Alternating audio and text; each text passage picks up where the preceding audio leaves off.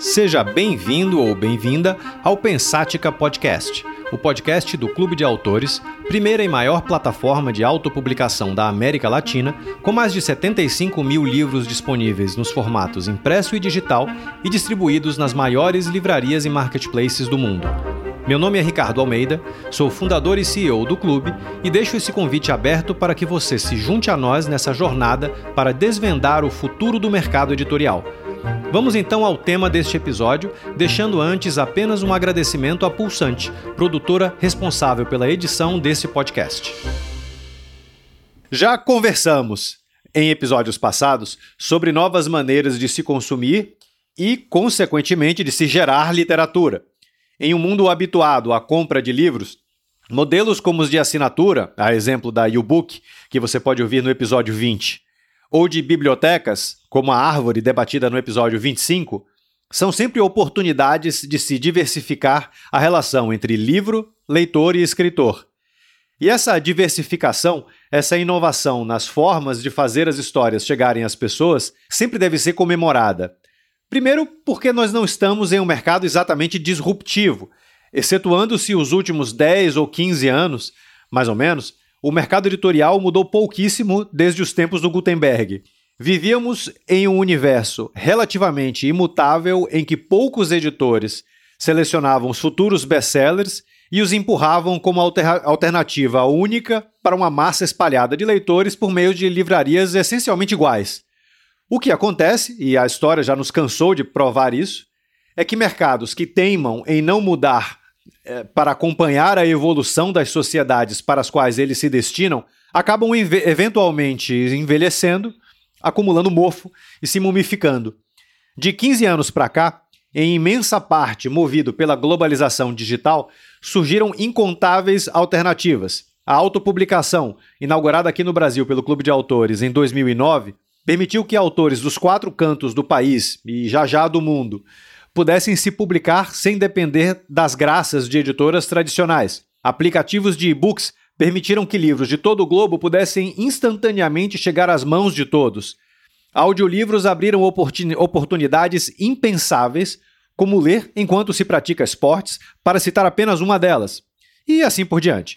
Na esteira de novas formas de se produzir e consumir literatura, lojas de assinatura apareceram para garantir o que podemos considerar como uma queda expressiva do custo por página lida e bibliotecas digitais, surfando nas melhores, desculpa, surfando nas melhorias de conectividade que deram um empurrão substancial ao consumo de livros, principalmente em escolas e universidades.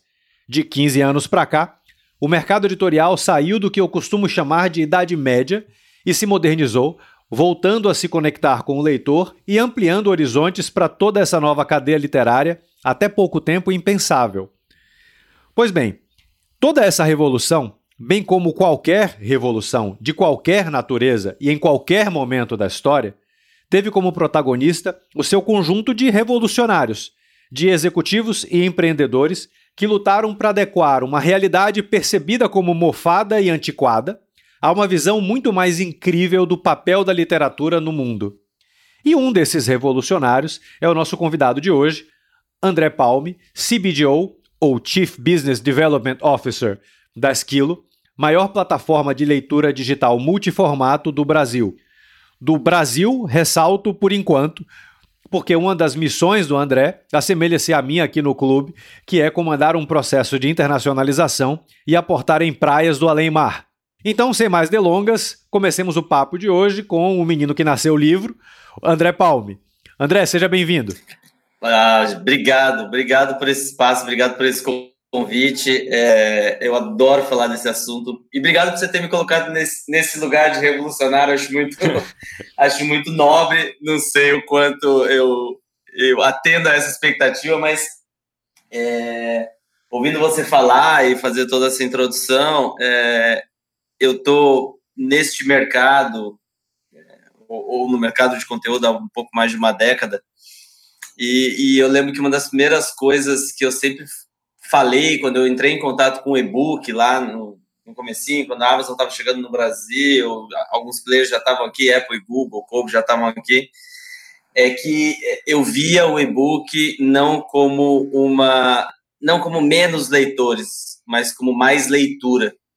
Porque tinha muito essa, a gente tinha muito essa, essa conversa apocalíptica lá atrás, há, há 10 anos atrás, de ah, aquele dilema de que há um formato mata o outro e tudo mais. E para mim, a gente está sempre falando de multiplicação e não de subtração. Eu acho que quando a gente, para um, uma mesma história, para o um mesmo conteúdo, dá acesso de diferentes formas, a gente está multiplicando a possibilidade da gente entrar em contato com o consumidor e multiplicando a possibilidade de que aquela história seja ouvida, lida, assistida ou mesmo recontada por alguém. Então, esse é um assunto que me apaixona. Como você bem falou, eu sempre digo que eu nasci livro, porque minha mãe é, escreveu um único livro infantil e no dia do lançamento desse livro, no dia da noite de, ali de, de autógrafos, enfim, de lançamento, ela descobriu que estava grávida de mim e o livro chama Menininho Verde, então eu digo que não tinha muita saída para mim que não fosse, no fim das contas, trabalhar com conteúdo. Essa era a minha primeira primeiro pedido, não pergunta, né? Que era para fazer, para te pedir para explicar a sua, a sua história, mas você não nasceu verde, né? Só livro mesmo. Não, já não. Ah, talvez um pouco e fui ficando maduro, né? Verdade, verdade, bem colocado. Espero, espero. Mas você sabe, é, é, André, nisso que você é, é, colocou, eu acho que todas as previsões apocalípticas, e, e volta e meia aparece alguma, uhum. mas são previsões que costumam ser feitos, feitas por quem não quer mudar, por quem quer permanecer é, é, com o mesmo status quo, quem quer de alguma maneira segurar o mundo com, com, com as próprias mãos, porque está se sentindo confortável, porque já criou, estruturou a sua zona de conforto e dane-se o resto do mundo.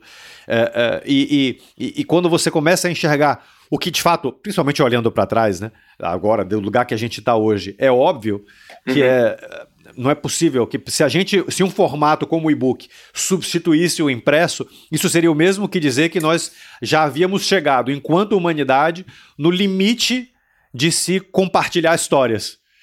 E, e isso é uma, uma ideia absolutamente absurda. Né?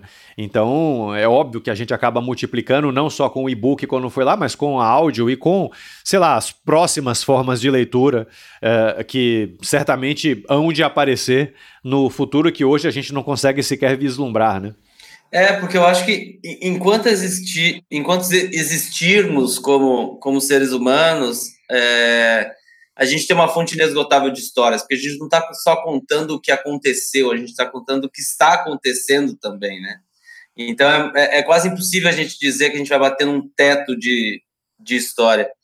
E eu acho assim, eu entendo, eu entendo e, e de verdade mesmo, eu tenho é, não só um entendimento, mas uma empatia pela resistência a aceitar algo que é diferente do que a gente está acostumado a fazer. É, enfim, a gente vive isso na vida, né? Toda vez, mudança Sim. nem sempre é um processo confortável, nem sempre é um processo. Você fala, não, tudo bem, vamos fazer e é isso aí.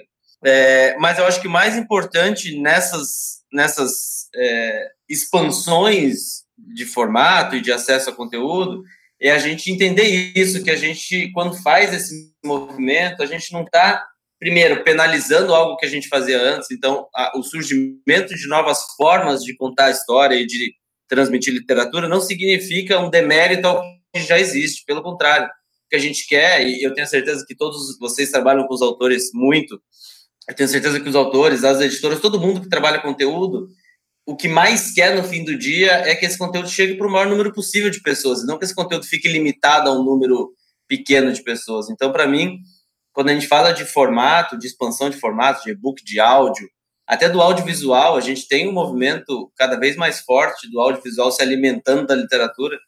É, é isso, é a gente poder levar essas histórias que a gente acredita que precisam ser contadas, podem ser legais de ser contadas para mais gente.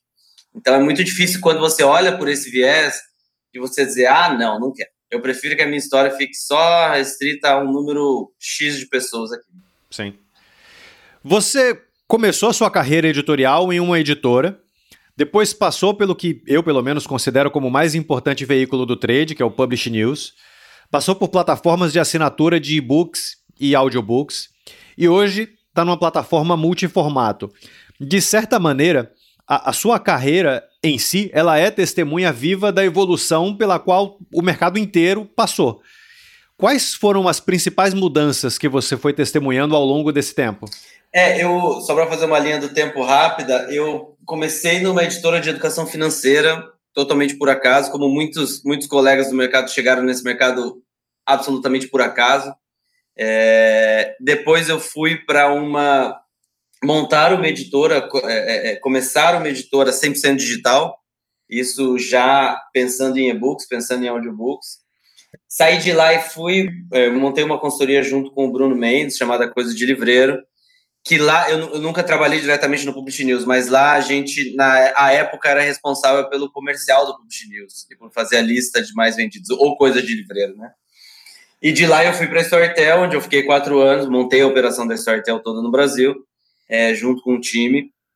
É, e aí, é, mais recentemente, saí da Storytel e fui para a Esquilo, que é, é também um modelo muito diferente do que a gente tem, tem ou teve no mercado até hoje.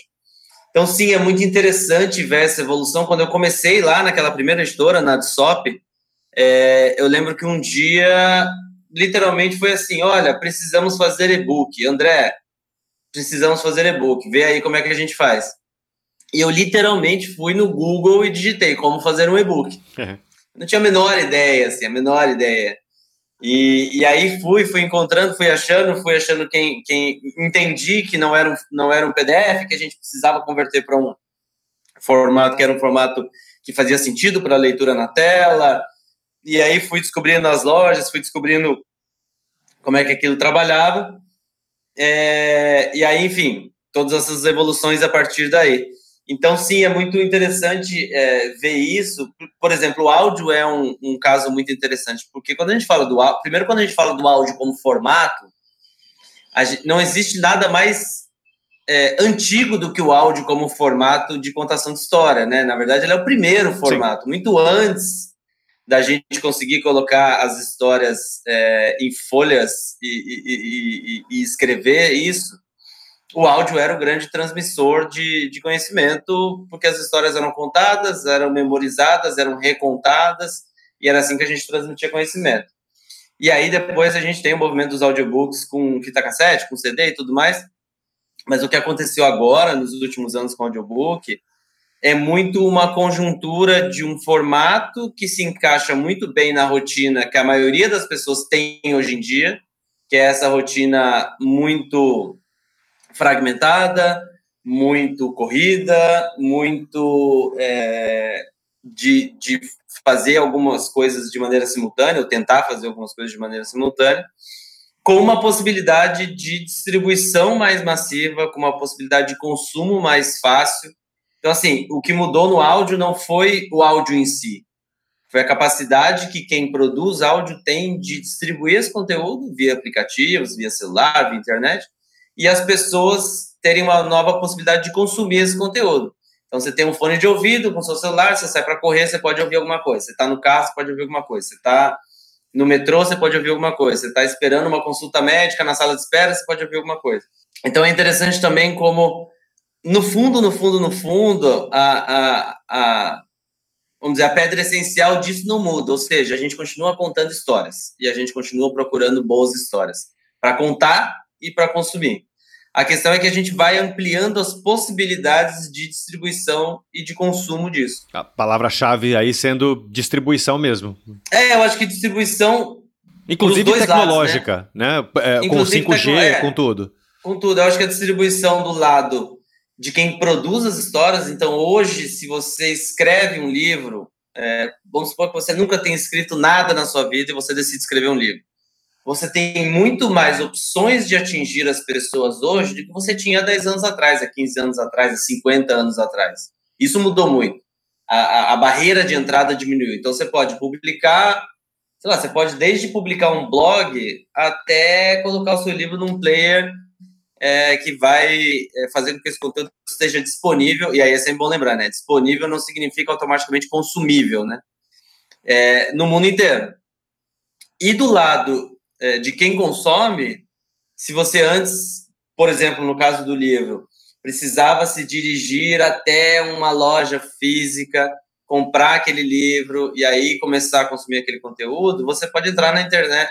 Quer dizer, essa expressão entrar na internet é a gente que é velho que fala, né? Sim, Porque não existe sim. mais entrar na internet, né? Você está na internet o tempo inteiro.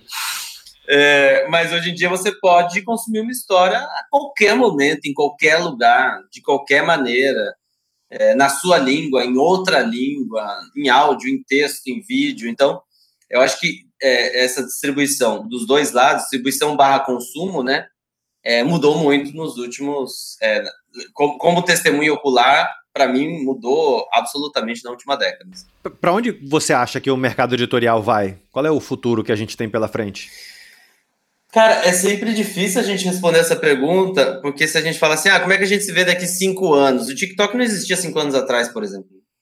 Então, acho que quando a gente fala de, de conteúdo, é, incluindo o universo digital, tudo é muito rápido e tudo é muito imprevisível. Assim, acho que quem tiver uma fórmula de dizer como as coisas vão estar, mas eu acho que assim Conteúdo vai ser sempre conteúdo, as boas histórias vão ser sempre boas histórias, as pessoas estão sempre buscando boas histórias. Claro que a gente tem é, tendências mais recentes, então, por exemplo, você tem uma tendência muito grande de consumo de conteúdo de nostalgia, porque a gente está passando por um momento da história é, onde as pessoas, onde muita coisa na, na, na, na, vida das pessoas está acontecendo, que não é muito positiva enfim, desde, desde a guerra na Ucrânia até questões políticas, crise econômica, um monte de coisas que está fazendo com que a realidade seja tão dura que as pessoas estão preferindo voltar para um conteúdo de nostalgia, para um conteúdo que elas já conhecem, que é confortável e que elas já sabem como, como elas vão se sentir. Então, a gente vê uma onda de conteúdo de nostalgia muito grande é, aparecendo. Então, você tem essas tendências que são um pouco contextuais e que é difícil da gente prever, porque a gente não sabe como é que vai estar o mundo daqui um ano, dois, e o que tipo de conteúdo vai ser mais demandado. Mas eu acho que, assim, é, falando um pouco, tentando prever um pouco de grandes tendências, eu acho que duas coisas para mim sempre, sempre me parecem que vão, que vão acontecer. Cada vez mais um conteúdo, o áudio, eu acho que é um formato que cada vez mais vai crescer. Não porque eu esteja nele, mas porque eu acho que ele é um, ele é um tipo de formato, independente se você está falando de audiobook, de audiodrama, de podcast, ele é um formato que se encaixa muito bem na rotina que a gente tem hoje e na rotina que parece que vai se reforçar ao longo dos anos, com mais tecnologia, com mais é, digital, com mais é, interação com, com universos digitais. Então, acho que o áudio, nesse ponto, ele é muito muito confortável como formato de, de consumo de conteúdo. Eu falo que o áudio tem duas coisas no áudio que eu acho que são muito interessantes. Uma do quanto o áudio é o consumo, para mim o áudio é o consumo do enquanto. É o tipo de conteúdo que você consome enquanto você está fazendo outras coisas. Assim, é muito difícil ou é muito raro você ter pessoas que têm o comportamento de dizer não, poxa, agora eu vou sentar aqui no sofá, botar uma, um audiobook, um podcast para ouvir, fechar o olho e ficar aqui. Eu sei que tem gente que faz isso, mas não é a regra da, do padrão de consumo de áudio. Então, acho que o áudio, como formato, ele é muito encaixável nessa rotina de, de grandes centros urbanos, de você estar tá para lá e para cá toda hora, de você estar tá fazendo várias coisas ao mesmo tempo e tal. Então, acho que o áudio é uma, uma coisa que, para o mercado literário, é um formato que permite chegar em públicos, inclusive em públicos que talvez não sejam leitores de texto, mas que estão afim de conhecer uma boa história, estão afim de conhecer uma nova história ou de reviver uma história que já conhecem. Então, por exemplo, quando a gente na Storytel lançou Harry Potter em português, é isso, a gente não lançou nada de novo. Eram exatamente os mesmos sete livros que já tinham lança sido lançados há um tempo razoável. Só que a gente trouxe essas mesmas histórias de uma experiência diferente. Então, isso faz com que é, as pessoas tenham um ímpeto de, ah, eu vou ouvir as histórias que eu já gosto de um jeito diferente. Então, o áudio. E segundo, eu acho que o consumo fragmentado é cada vez mais algo é, que está na nossa rotina e que é muito difícil, a, a não ser que a gente tenha uma inflexão muito grande de tecnologia ou que as coisas mudem radicalmente. Eu acho que cada vez mais a gente, não sei, e não sei nem fazer um juízo de valor se isso é bom ou ruim, acho que é mais um, as coisas como elas, como elas têm sido. É, mas esse consumo fragmentado, eu acho que é muito, não é nem tanto uma, não é nem só uma tendência, eu acho que já é algo é, que já está na nossa rotina. Assim, a gente já consome conteúdo fragmentado. Se a gente pegar o conteúdo audiovisual, bom, música é algo que a gente consome de maneira fragmentada há muito tempo. Dificilmente você ouve um álbum inteiro, né? E quando o streaming chegou, você começa a montar uma playlist que tem fragmentos de diversos álbuns que você coloca ali é, para ouvir. É, mas a música tem uma particularidade de não necessariamente ela ser um consumo é, de, de tanto foco, né? A música tem muito um, um consumo recreativo, um consumo de você colocar ela para tocar e você tá fazendo uma festa, ou você tá fazendo um churrasco, ou você tá ali fazendo outra coisa e coloca a música como um conteúdo de fundo ali. É, mas quando a gente fala de, de consumo de audiovisual, de áudio, de livro, a gente já tem uma fragmentação muito grande e aí naturalmente você tem conteúdos mais curtos. O audiovisual trouxe muito, principalmente com as plataformas de streaming, a coisa da série, né? Apesar de que a, de que a novela da Rede Globo a gente assiste de maneira fragmentada há muito tempo, mas eu acho que cada vez mais é difícil você ter um compromisso do seu consumidor, do seu leitor, do seu é, usuário de muito tempo ao mesmo tempo. Então, assim, é difícil você convencer alguém a ficar cinco horas consumindo seu conteúdo num dia, ficar três horas. Mas você consegue convencer alguém a consumir uma hora por dia do seu conteúdo, você consegue convencer alguém a consumir 30 minutos por dia do seu conteúdo. Eu li um artigo semana passada dizendo sobre podcast, dizendo ah, qual é o tempo ideal de um podcast. sempre surgem essas matérias, né? E, e eles dizendo que assim, se existe um número baseado em tudo que existe de podcast sendo produzido, esse número é de mais ou menos 37 minutos por episódio. É, então, óbvio, você tem episódios muito mais longos, então podcasts de ficção costumam ser mais longos, você tem podcasts mesmo de conversa que são muito mais longos, duas, três horas, e você tem conteúdos mais curtos, você tem conteúdos de notícia, por exemplo, de 10 minutos, de às vezes de 7, 8 minutos. É, mas 37 minutos parece ser um número mais ou menos mágico para isso. Então, eu acho que essa fragmentação de consumo, que no livro até você pode dizer, ah, isso já existe, um capítulo, né? Você pode ler um capítulo por dia e você está consumindo um livro de 300, 400 páginas de maneira fragmentada. Mas eu acho que, que é, é, essa coisa do consumo fragmentado é, é uma coisa que eu acho que pode aparecer muito bem. A gente, dentro do Esquilo, tem uma experiência com um formato que a gente chamou de mini books, e que a gente começou é, fazendo parcerias com editoras e fazendo resumos de alguns títulos. Mas não esse resumo que a gente vê muito na internet de simplesmente piratear um conteúdo. Não, um resumo junto com as editoras é, daquele livro. E agora a gente tem feito há alguns meses é, conteúdos originais nesse formato. Então, por exemplo, a gente tem uma série de true crime, de, de crimes reais. Então, são conteúdos de mais ou menos 12, 15 minutos para você que você pode escolher ouvir ou ler. E que é exatamente isso: é, olha, é, eu estou te entregando algo que tem começo, meio e fim em 12 minutos, de 12 a 15 minutos. Então, esse tipo de fragmentação de conteúdo me chama bastante atenção, de quanto a gente é, precisa ter a capacidade de contar histórias, ou pelo menos de dividir essas histórias, de fatiar essas histórias em pequenos pedaços, porque essa é uma maneira da gente conseguir entrar na vida das pessoas e, e conseguir com que elas consumam uma história que a gente julga interessante de ser consumida. Já a, aproveita e fala um pouco mais sobre a é, Esquilo. Vamos lá, Esquilo é uma, uma empresa que está no mercado há três anos, um pouco mais de três anos, e ela veio com uma proposta de muito de democratização de acesso à leitura e de ampliação de acesso à leitura, então, qual é o modelo da Esquilo para é, os leitores? É um modelo onde a gente fez, fez e faz, continua fazendo, é, que cada dia a gente tem um novo parceiro, parcerias com empresas, é, e por você ser cliente de uma dessas empresas, então a gente está falando de operadoras de telefonia, a gente está falando do Sem Parar, Recarga Pay, é, e provedores de internet, de uma série de parceiros que por você ser cliente deles, você tem o benefício do esquilo incluso no seu plano com esses parceiros. O que te dá direito a, aí depende, obviamente, do parceiro, de, de, de, de, de varia de parceiro para parceiro, mas você tem direito a um título por mês. Esse título pode ser um e-book, pode ser um audiobook, ou para alguns pode ser esse mini book, que é esse, esse conteúdo mais curto que pode ser lido ou ouvido e você recebe uma sugestão todos os meses do Esquilo dizendo: olha, a gente te sugere esse título aqui.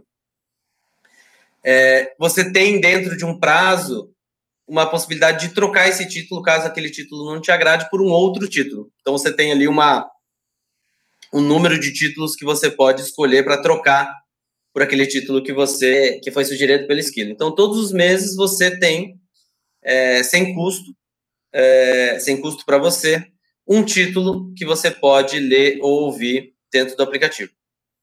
É, então a, a ideia do Esquilo é justamente essa distribuição mais massiva de conteúdo através de parcerias, através de parceiros que entendem também que isso é interessante. E aí o parceiro tem, tem, tem, tem as vantagens dele também de, de fazer isso. Mas o esquilo, a ideia, a ideia do esquilo, o grande mote do esquilo é isso, é a gente levar mais história para mais gente. E aí a minha entrada no esquilo é justamente como é que a gente expande essa oferta de conteúdo para esses usuários que já são muito engajados com esquilo e para os novos usuários, é, para expandir esse acesso deles a conteúdo.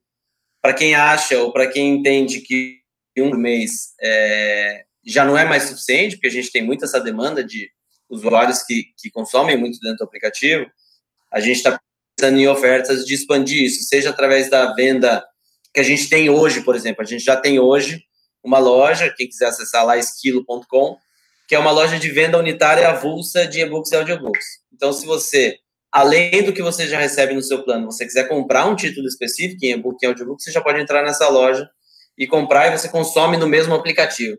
A gente chama ele de, de Super App porque ele é um aplicativo onde estão esses, todos esses formatos num único aplicativo. O e-book, o audiobook, o minibook e outras ofertas que, enfim, a gente está planejando, executando para entrarem no ar é, em breve. Então, o Skill é isso, é muito essa, essa grande plataforma de leitura digital. Seria correto eu, você provavelmente vai dizer que não, mas enfim.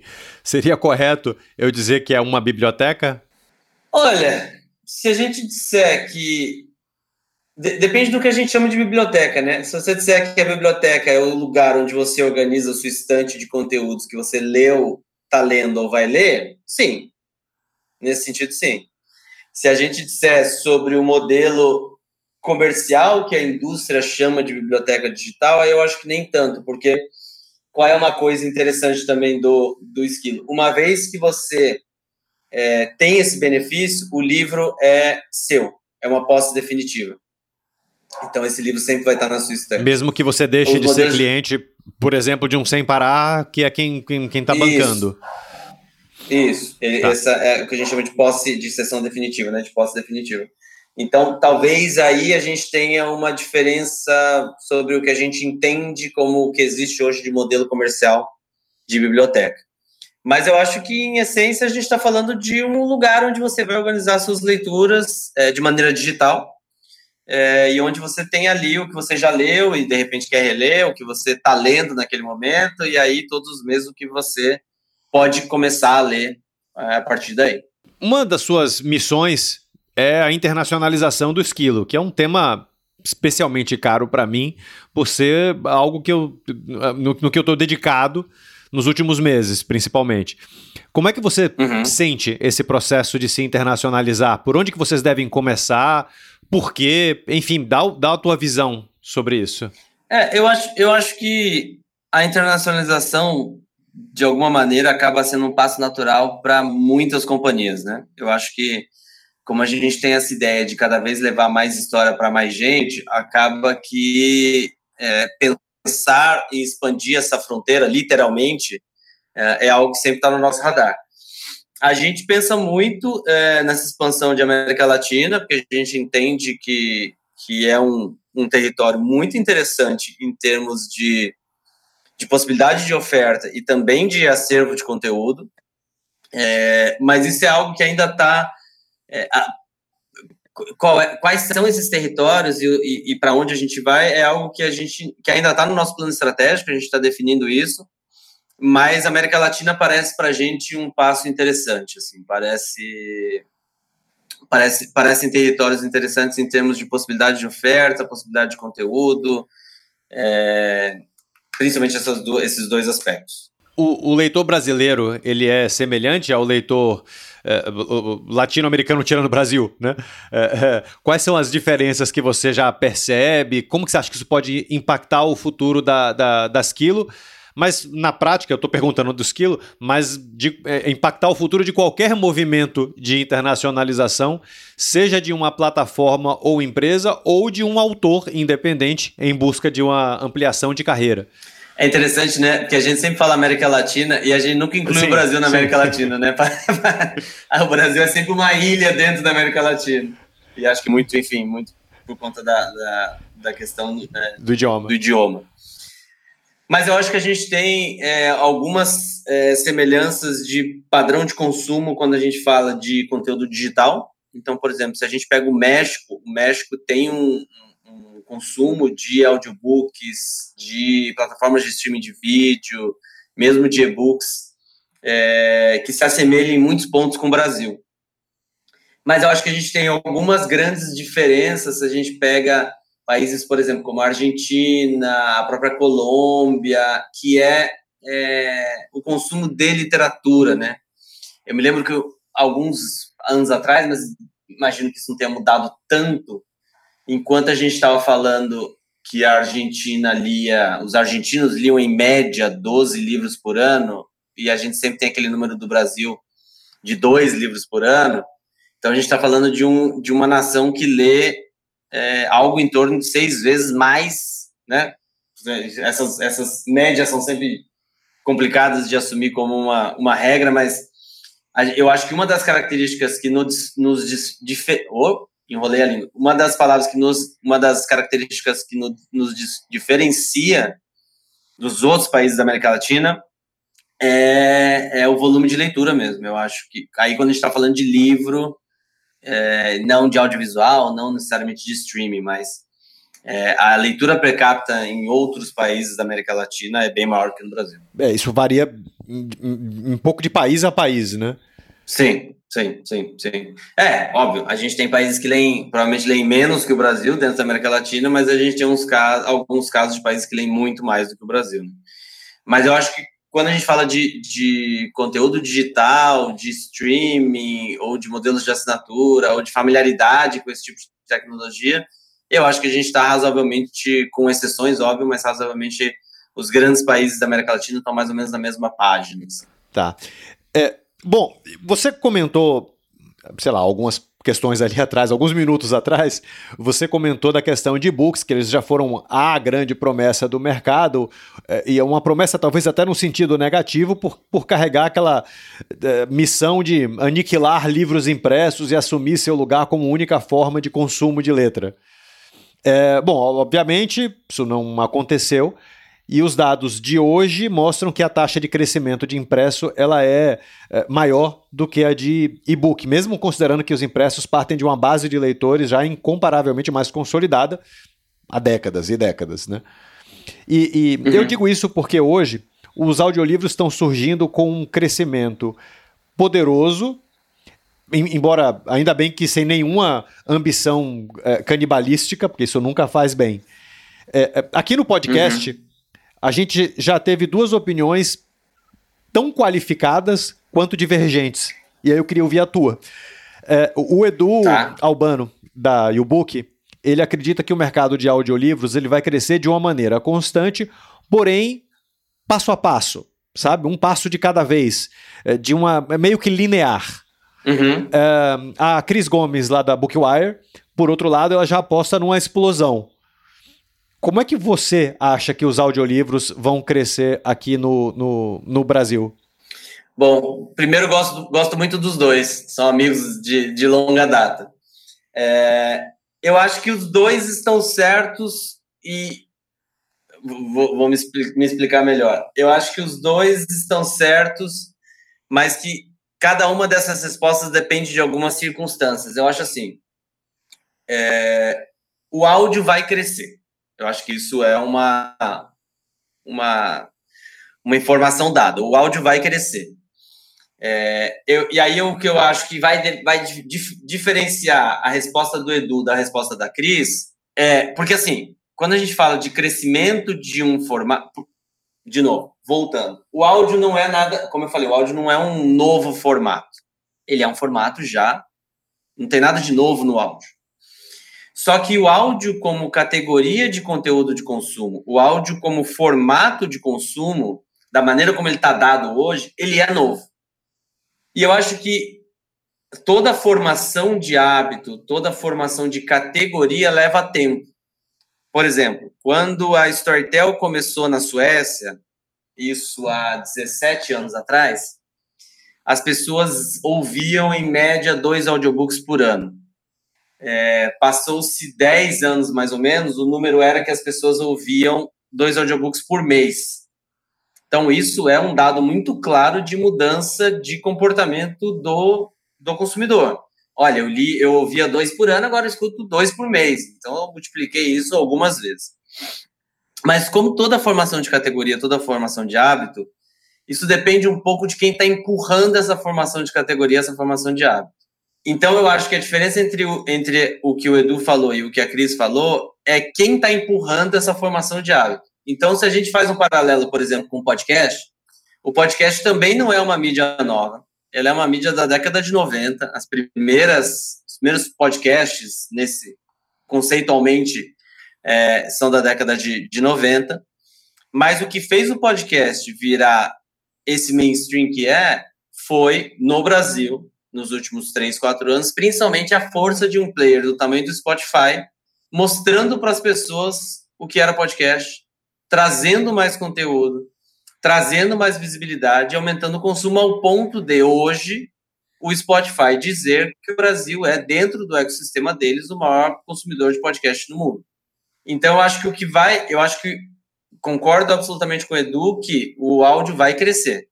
E concordo com a Cris de que pode ter uma explosão, mas isso depende de, de que velocidade ou de quem está empurrando isso. Por exemplo, com a eventual chegada da, da, da Audible. Eu acho que com a eventual chegada da Audible, com essa entrada do Spotify no mercado de audiobooks, é, independente do. Porque a, a, até o Spotify entrar nesse jogo, você tinha do, dois, duas grandes é, escolhas de oferta de audiobook. Você tinha a Audible escolhendo ofertar isso através do modelo de crédito, então, ou seja, você paga um valor por mês e você, com isso, tem direito a um crédito, e esse crédito te dá direito ao resgate de um título por mês. E você tinha uma outra oferta, que era a oferta principalmente da Storytel, que é, eu vou te cobrar uma assinatura por mês, mas você vai ter acesso ao catálogo inteiro de maneira ilimitada para você ouvir como você quiser. A Audible já tem países onde ela oferta também o ilimitado, e tem outras plataformas, por exemplo, a Storytel agora entrou na França com uma oferta é, diferente, que você escolhe quantas horas você quer por mês e você oferta. E você tem, por exemplo, o Esquilo, que oferta os audiobooks através de parcerias é, B2B.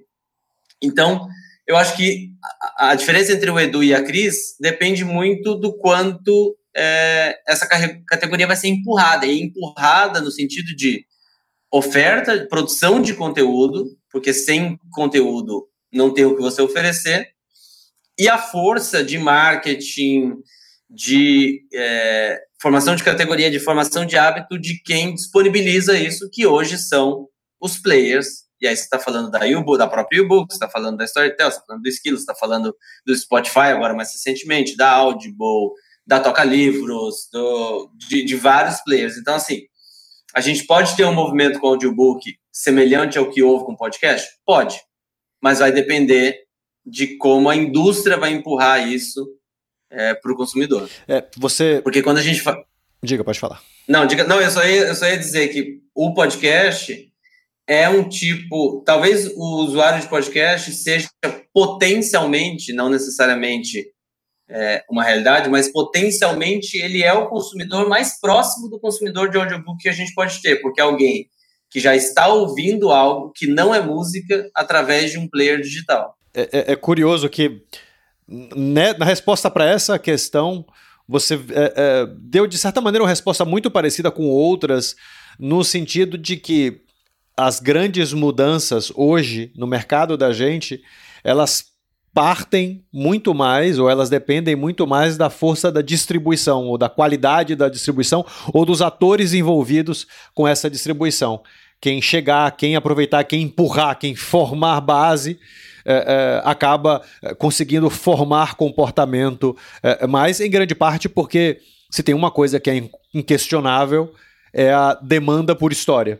Né? Uhum. Faz sentido o que eu tô te Absolutamente. Eu tô colocando palavras na sua boca, mas eu tô meio que colando respostas diferentes que você deu. Não, eu acho que faz bastante sentido. Eu acho assim, é, a demanda por histórias é inquestionável, é, provavelmente infindável é, e sempre está se renovando. Só que se você não adianta você ter uma boa história, isso, isso é uma coisa que, eu, que a gente sempre falava no e-book, é, principalmente mais lá no começo, que assim, ah, é, você vai escrever um, um você vai é, publicar um e-book e automaticamente em qualquer um dos players, na Amazon, na Apple, no Google, na Kobo, você vai estar automaticamente com o seu livro em dezenas de países. O que isso significa? Potencialmente nada. A gente fala isso para todos os autores aqui. É, porque se você diz, ah, legal, publiquei um livro em português em Portugal.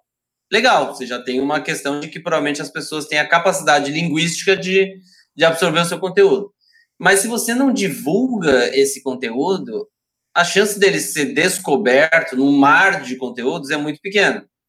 Então, é, eu acho que é muito difícil imaginar que os players ou, ou, ou quem oferece esse conteúdo não tem um papel de protagonismo em ajudar na formação da categoria, porque se você tem uma boa história, você grava essa história em áudio, mas você não tem onde colocar essa história, dificilmente isso vai, vai acontecer alguma coisa.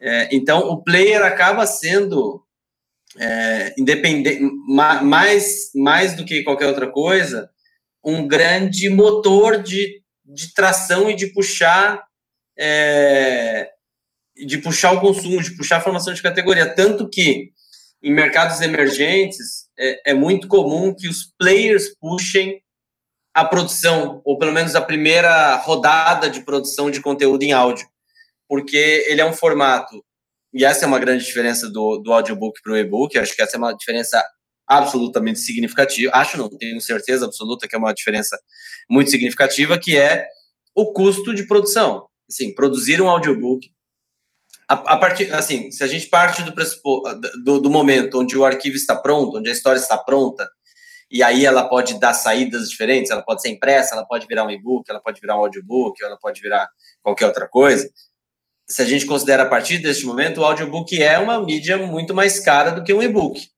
É, e dependendo da tiragem que você faz física, unitariamente também ela vai ser é, mais cara. A grande diferença é, e essa talvez seja uma, uma grande vantagem do digital, quanto mais sucesso o seu livro tem, o seu livro físico tem, mais custo a editora tem, ou o autor, ou quem quer que esteja bancando a produção gráfica dele. Então, assim, você imprimiu 10 livros físicos, vendeu os 10 mil, para vender mais 10 mil, você tem que gastar com gráfica de novo. Se você vender 10 mil e-books para vender os próximos 10 mil e-books, você tem uma conta negativa, ou seja, você começa a diluir mais o custo. E isso é uma coisa que a gente sempre falou no digital, de que imagina que você tem uma pizza e aí você vem, vem alguém pega um pedaço dessa pizza. O digital auto, automaticamente recria esse pedaço de pizza quase que automaticamente e você começa a ter cada para quem produz o conteúdo, cada pedaço da pizza é mais barato, porque você tem o mesmo custo sem limite de consumo. Mas é, de, de, de, de, arranque, vamos dizer assim, o audiobook é mais caro, por exemplo, do que, um, do que a produção de um, de um EPUB. Então, em mercados emergentes é muito, é muito comum que os players produzam muito conteúdo para ajudar os produtores de conteúdo a entrar no jogo o que cria automaticamente uma situação é, que, independente dela ser positiva ou negativa, acho que nem é o caso de, de discutir isso aqui, mas ela, ela cria uma situação de exclusividade, que é a situação que a gente tem no audiovisual também, muito. Então, assim, se eu, como player, produzo esse conteúdo, a chance é que, por eu estar investindo e colocando capital nisso, eu te peço uma exclusividade e automaticamente esse título não está em outra plataforma. Então você tem hoje no audiobook, em vários lugares do mundo, isso não é uma exclusividade do Brasil, uma lógica muito mais de exclusividade, parecida com o que a gente tem no audiovisual. Então, assim. Com Netflix e, Amazon Prime. Com Netflix, e... exato. Que começa a causar, em, em momentos como esse, inclusive uma sazonalidade de assinatura porque as pessoas assinam Netflix para assistir alguma coisa, vai lá, assiste, cancela. Aí assina a HBO para assistir alguma coisa, vai lá e cancela. Porque é tanto, tanta oferta de streaming, tanto player, que as pessoas não têm é, literalmente grana para manter assinados todos esses serviços ao mesmo tempo. É, então, só para concluir, dizer que os players têm, ou têm tido, pelo menos nos últimos anos, um papel muito forte de trazer o conteúdo para o jogo no áudio, de fazer com que exista um catálogo para aí sim você ir para o consumidor e dizer: olha, você pode consumir audiobook. Sem isso, sem conteúdo, o audiobook é só uma ideia, né? Como é que você enxerga toda essa explosão de inovação? Eu não estou falando só de áudio, tá? Estou falando de todos os formatos ao longo desses últimos anos, mas principalmente agora, de formatos e, e a formas de, de, de, consumo, a formatos que vão desde a compra avulsa tradicionalérrima até o um, um, modelo que eu chamei erradamente de, ou erroneamente de biblioteca de vocês aí na Esquilo. Enfim, todas essas novas modalidades que existem de consumo de, de, de conteúdo como é que você enxerga isso para o autor independente? Que oportunidades que isso abre para ele?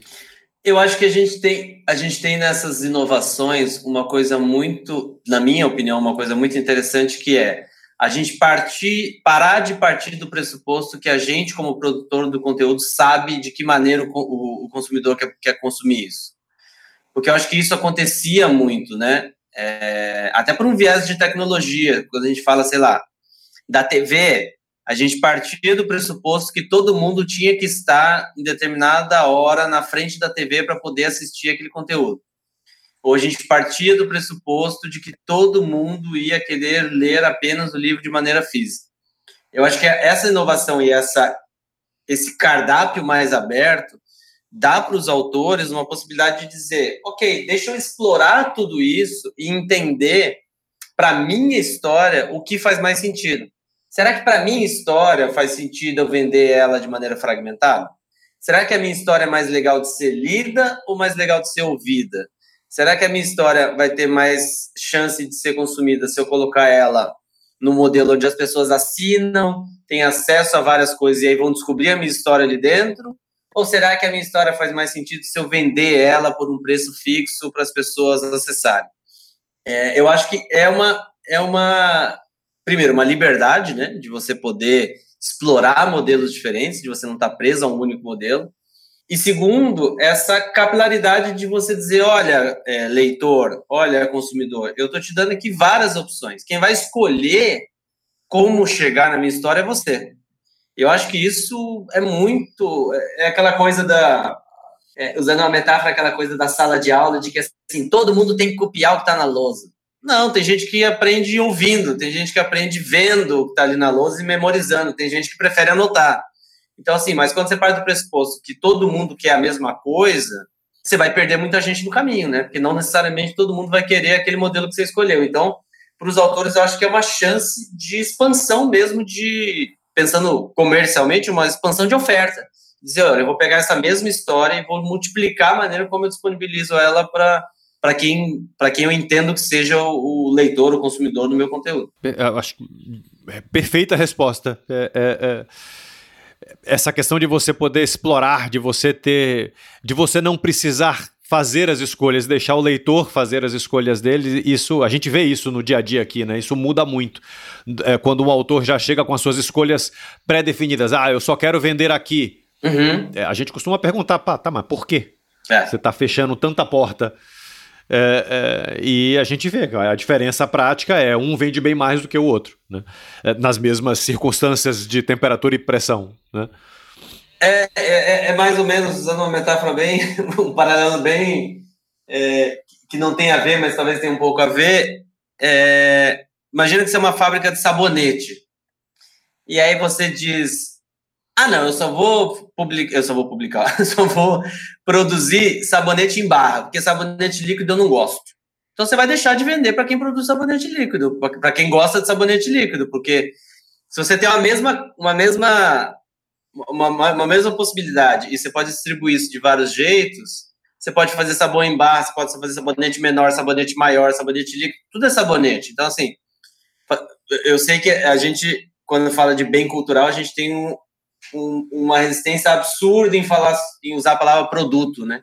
Mas eu quero usar aqui a, palavra produto como uma possibilidade de você expandir o raio de alcance que você tem da sua história. Então, se você tem uma mesma história que você pode como formato, disponibilizá-la de vários jeitos, é, fragmentada, inteira, em áudio, em texto, físico, digital, e se você pode, além disso, explorar várias maneiras do consumidor pagar por isso, ah, pagar por uma assinatura, pagar por uma venda avulsa, pagar através de um parceiro, pagar é, por capítulo, por episódio, por, por trecho, pelo que quer que seja, me parece uma boa ideia, né? Não, não me parece uma boa ideia você limitar esses, essas possibilidades. É, eu, eu diria que. Eu sei, eu entendo quando você diz que é difícil a gente considerar um, um, produto cultural como um produto, um livro como um produto, mas tem um negócio que eu há anos venho falando para os autores aqui do clube, que é: bom, se você é autor, você também tem que aprender a ser o seu próprio empresário e, portanto, você tem uhum, que encarar o seu livro como um produto. Porque se você não fizer isso, é simples, ele vai vender, ou ele não vai vender, ou ele vai vender muito menos do que o que ele poderia, né? Exato, exato. E eu acho que assim, se, se não for pelo viés é, capitalista, que seja pelo viés de entender que o dinheiro como energia vai te ajudar a escrever mais história, vai te pois ajudar é. a chegar em mais gente. Pois é, pois é. Né? Alguma dica final que você queira deixar para o autor independente, principalmente? Olha, eu acho que é, isso que você falou é muito interessante no sentido de é, quando os quando, quando os processos e quando os movimentos de autopublicação chegaram, a gente começou a ver esse movimento de, de os autores entendendo, alguns deles, e quem entendeu isso mais rápido saiu mais na frente e conquistou mais leitor, e provavelmente ganhou mais dinheiro, de que aquela idealização do autor do Alto do Castelo, que escreve e o trabalho dele está feito ali, não existe mais, né? Ou se existir, vai, vai ficar não vai ter um alcance tão interessante. Então, acho que a primeira dica é os autores, um, precisam entender, precisam é uma palavra muito forte, né? Mas poderiam entender que eles são criadores de conteúdo e não criadores de um formato específico. Então, assim, quando você pensar na sua história, pensa que ela pode chegar para mais gente em mais formatos, não necessariamente num formato específico. E segundo, que você precisa ser o grande. Você é a sua marca, você precisa ser a sua empresa. Então, a gente vê autores muito bem sucedidos é, na autopublicação, são autores que entenderam que finalizar a escrita de uma obra não é o ponto final, é o começo da jornada. A partir daí você tem todo um trabalho de divulgação, de criação de uma comunidade de leitores é, que, que entendem e gostam da sua obra, de sim fazer marketing, de sim divulgar essa obra, de, de um trabalho muito ativo é, para que você consiga, e é um trabalho que vai sendo construído, né? Não é algo que acontece do dia para a noite, raríssimas exceções de alguém que, enfim, desponta do dia para a noite, é, mas é um trabalho de, eu acho que é muito, a, a palavra é muito consistência, é um trabalho de muita consistência, você tem que ter consistência na escrita, mas também na, na divulgação e na propagação disso. Perfeito. André, muitíssimo obrigado pelo seu tempo, pelas suas palavras é, é, eu vou reforçar aqui é, é, que é sempre bom ter os revolucionários do nosso mercado compartilhando suas histórias, compartilhando suas experiências e principalmente compartilhando as suas visões com o público. A gente ficou um tempão sem se ver. Eu nem lembro a última vez que a gente se deve ter sido ou em alguma flip, sei lá. É. Provavelmente. Mas eu espero que a gente não fique mais tanto tempo sem se ver e, e que a gente se reencontre não, no futuro próximo. Também. Eu também. Obrigado, Ricardo. Obrigado pelo espaço. É um assunto que eu sou apaixonado realmente. Assim, eu gosto muito de falar disso. Acho que tem muitas possibilidades cada vez mais. E, enfim, obrigado pelo espaço. Obrigado pelo papo. Imagina. Eu que agradeço e ao ouvinte, até o próximo episódio.